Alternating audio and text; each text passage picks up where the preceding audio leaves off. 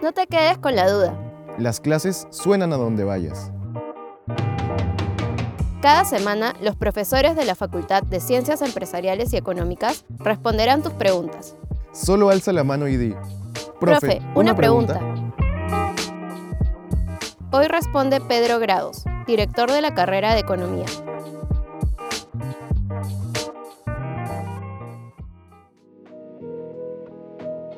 Profe, una pregunta. ¿Para qué sirven los sistemas de pensiones? Es una pregunta muy importante. Los sistemas de pensiones se originaron en el siglo XIX, durante la Alemania de Bismarck, cuando precisamente se dan cuenta que el adulto mayor puede convertirse en un problema porque ya no genera recursos y requiere del uso de recursos para mantener un determinado estándar de vida. Después esto se fue generalizando, a principios del siglo XX surgen sistemas de pensiones y de seguridad social alrededor del mundo, Estados Unidos, Europa, después vienen a sociedades como la nuestra. La seguridad social implica salud y pensión, es decir, cómo vivir mejor, cómo generar un piso de forma tal que ningún ser humano esté por debajo de ese nivel de vida. Uno trabaja hasta los 50, 60, 70 y en algún momento se retira por cuestiones naturales. Entonces es muy importante que durante la etapa de retiro la persona mantenga un determinado nivel de vida de calidad. Esto en beneficio de la propia persona, pero en beneficio de la sociedad en su conjunto. ¿no? ¿Cuáles son los sistemas que existen en el Perú y en qué se diferencian? Conceptualmente existen, digamos, tres tipos de sistemas, podríamos clasificarlos de esa manera. Algunos que son totalmente solidarios y que son financiados a través de subsidios o del presupuesto del Estado. Eso viene a ser pensión 65. Algunos sistemas mixtos como la ONP, que es financiada por los trabajadores, pero también por el Estado, porque no es totalmente autosostenible. Y sistemas que son 100% autofinanciados o sus recursos provienen de los trabajadores, que es el caso del sistema privado de pensiones. Pero quedémonos en dos. Aquellos que además generan una especie de canasta común, todo el dinero va a un fondo y de ese fondo se reparte al 100% de la población, y aquellos que generan cuentas individuales de capitalización, es decir, mi dinero, mis aportes van para mi pensión a futuro. Hay factores a favor y en contra, en el caso de los sistemas mixtos, digamos, la idea es que sean solidarios, que alcance para el 100%. Lo bueno de los sistemas eh, de cuentas individuales es que uno mismo va generando su pensión, el que aporta mucho tendrá una pensión interesante, el que aporta poco tendrá una pensión mínima o incluso no le alcanzará para una pensión. ¿Cuáles son las instituciones que están a cargo de su supervisión?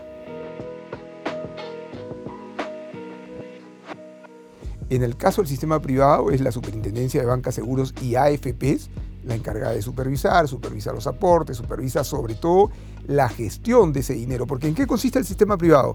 Uno aporta hoy para después de 40 años, si estamos al inicio de nuestra vida profesional, uno va a tener una pensión adecuada. Son 40 años de aporte, entre 30 y 40 años de aporte. Y ese dinero tiene que ser gestionado de manera profesional en mercados de capitales, en mercados de inversiones, llamémoslo de esa manera. En el caso de la ONP, es la propia ONP, la Oficina de Normalización Previsional, la que gestiona, eh, y yo creo que también debería ser supervisada probablemente por la propia SBS, no lo es. Y en el caso de Pensión 65 lo maneja el Ministerio de Inclusión Social, pero también creo que debería pensarse en un único sistema que de alguna manera mezcle los tres y se genere este objetivo triple Universalidad, todo el adulto mayor debería tener pensión, tema 1. Tema 2, debería ser financiado.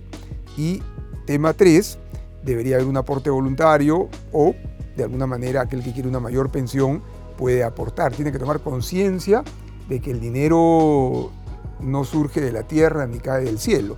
El dinero de la pensión finalmente es dinero que alguien aportó durante la etapa de trabajo del ser humano o que alguien aporta cuando ya la persona se retira, ¿no? y en ese caso sería un subsidio.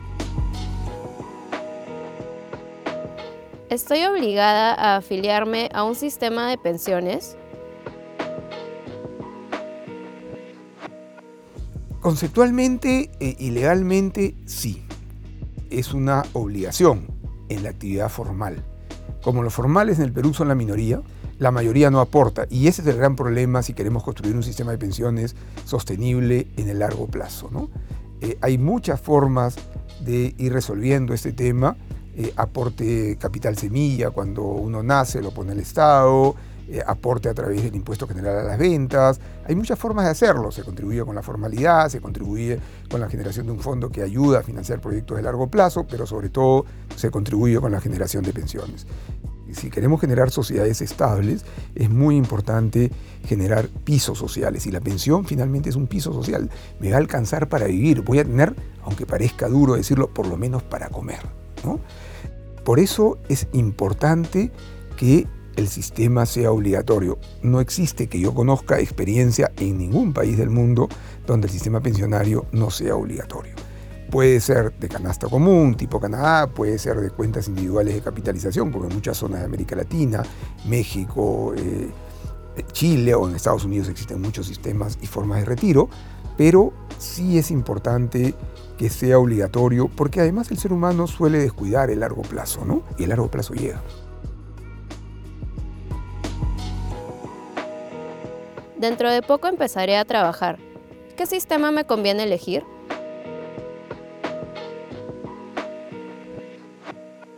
Bien, eh, bajo el esquema actual yo diría depende básicamente de lo que uno vaya a aportar durante toda su etapa laboral. Para cualquiera eh, que sea formal y que gane 3.000 o 4.000 soles mensuales, digamos, yo diría que lo ideal es el sistema privado porque este fondo va a crecer y la pensión no va a tener un límite. ¿no? Es eh, un cálculo matemático, financiero entre el, fondo y, la pensión. En el caso de personas eh, con sueldo mínimo, probablemente en una primera etapa les corresponda o sea más conveniente la ONP porque les va a generar una pensión mínima, eh, aporten lo que aporten. ¿no? yo creo que lo ideal, lamentablemente esto ha sido descuidado, es generar un sistema único de pensiones con varias alternativas, con una pensión mínima universal y por encima de esa pensión depende de lo que tú aportes. Considero que lo importante desde la perspectiva de la economía es generar una mejor sociedad. Y generar una mejor sociedad no significa solo que el mercado debe funcionar de forma adecuada, sino que el funcionamiento del mercado debe llevar a un incremento en la calidad de vida de los seres humanos.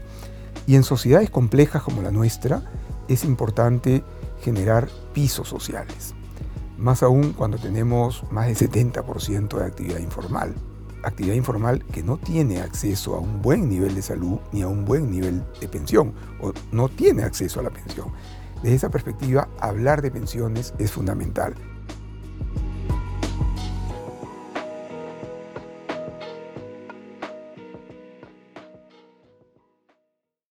Si quieres que tu pregunta aparezca en un nuevo episodio, escríbenos al correo eventosfacultadcee.ulima.edu.pe. Para escuchar más respuestas a tus preguntas, suscríbete al programa en Spotify, Apple Podcast o la plataforma de podcast que prefieras.